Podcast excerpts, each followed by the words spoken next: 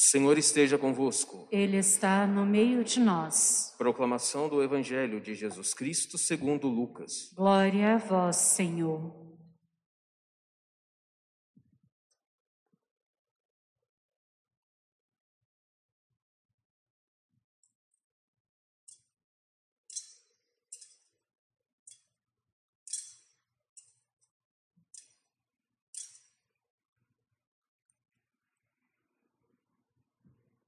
Naquele tempo, o anjo Gabriel foi enviado por Deus a uma cidade da Galiléia chamada Nazaré, a uma virgem prometida em casamento a um homem chamado José.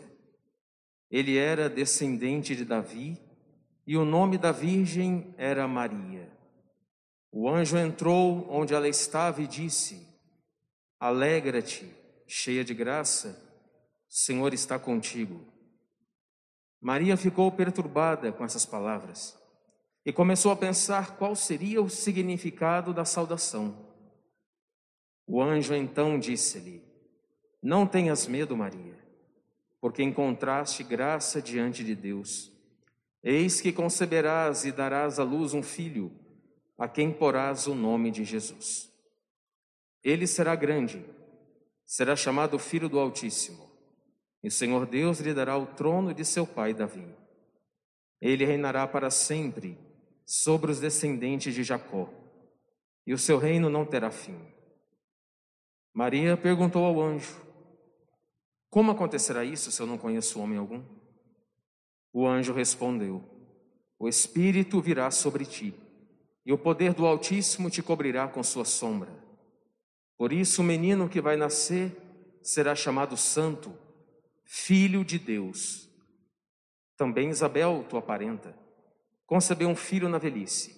Este já é o sexto mês daquela que era considerada estéril, porque para Deus nada é impossível. Maria então disse: Eis aqui a serva do Senhor. Faça-se em mim segundo a tua palavra. E o anjo retirou-se. Palavra da salvação. Glória a vós, Senhor.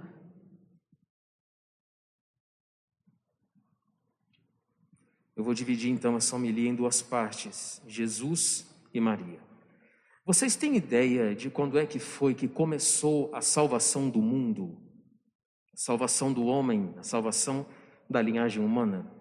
Eu lembro que uma vez, na teologia no seminário, eu tive aula com um dos maiores padres ele ainda é vivo, que ele ainda não é de idade. Um dos maiores padres que o seminário maior tem, Padre André Moffat. Ele é canadense. E na aula de Cristologia, ele lançou essa pergunta para nós: Quando é que foi que começou então? Quando é que Deus começou a salvar o mundo, salvar a linhagem humana?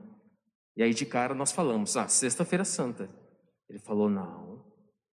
Aí um falou assim: ah, já começou a derramar o sangue no Horto das Oliveiras. Ele falou, não.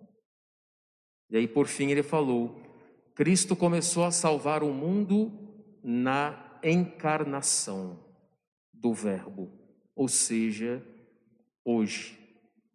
Cristo começa a nos salvar na sua encarnação. Ele teve que descer dos céus, deixar toda a sua divindade escondida debaixo de um corpo humano, para poder se fazer semelhante a nós, menos, claro, no pecado. Então ele quis passar por este mundo sofrendo, se alegrando, chorando, curando, libertando, para que ele pudesse se aproximar cada vez mais de nós então, durante toda a sua vida, nosso Senhor esconde a sua divindade debaixo da sua humanidade. Porque no fundo, no fundo, ele é aquele transfigurado, né? Mas as roupas mais brancas do que a neve. Aquele é o verbo de Deus. Só que ele escondia essa divindade e só mostrava em alguns momentos da sua peregrinação neste mundo para os apóstolos. Então, o Verbo de Deus desceu dos céus e se encarna em um corpo de uma mulher, a mulher mais perfeita que Deus poderia ter criado. Vocês sabem que quando o anjo Gabriel foi a Nazaré, ele tomou um susto tão grande, ele ficou tão impressionado quando encontrou aquela menina. Por quê?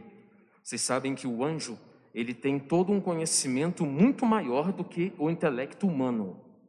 Quando ele foi a Nazaré e ele conseguiu enxergar a alma da Virgem Maria, ele percebeu que ninguém nesse mundo amava tanto a Deus como ela.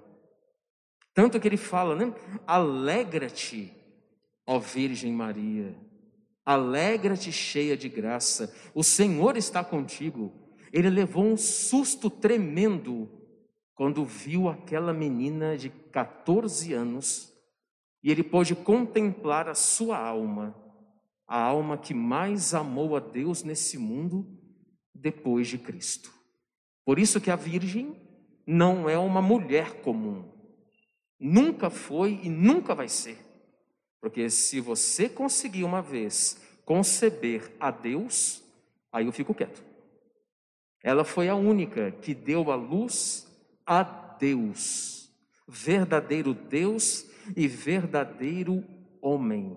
Ou seja, Deus não poderia ter criado uma mulher maior e melhor do que Nossa Senhora. Nossa Senhora foi a mais perfeita mulher que nosso Senhor criou. E claro, Jesus, o mais perfeito homem, só que também Deus. Nossa Senhora, apenas humana, só que sem o pecado das origens. Tudo nela era perfeito e integrado. Ela era equilibradíssima, virgem prudentíssima, toda intacta, puríssima era aquela menina de 14 anos que o anjo encontrou.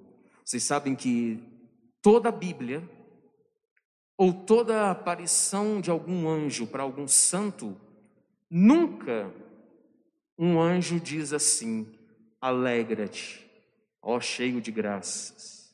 Nunca.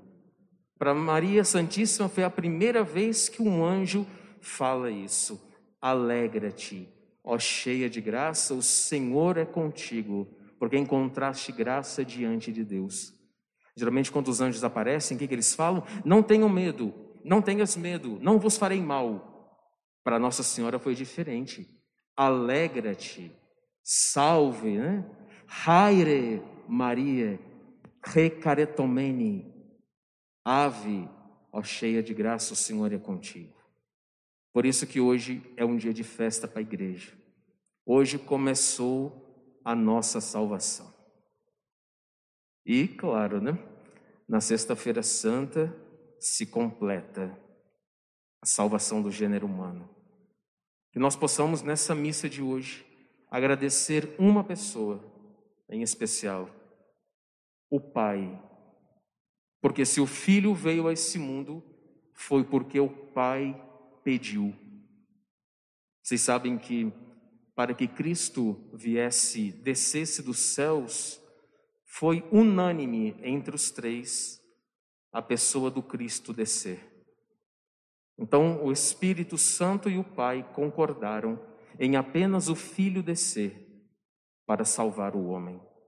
Quando diz né, que o Pai enviou o Filho, foi uma iniciativa do Pai enviar o filho para sofrer e morrer por causa de você e do Padre. Agradeçamos ao Pai. Se nós estamos aqui hoje, se você foi batizado, se você conheceu Cristo, foi por causa do Pai, porque foi o Pai que enviou o seu Filho único.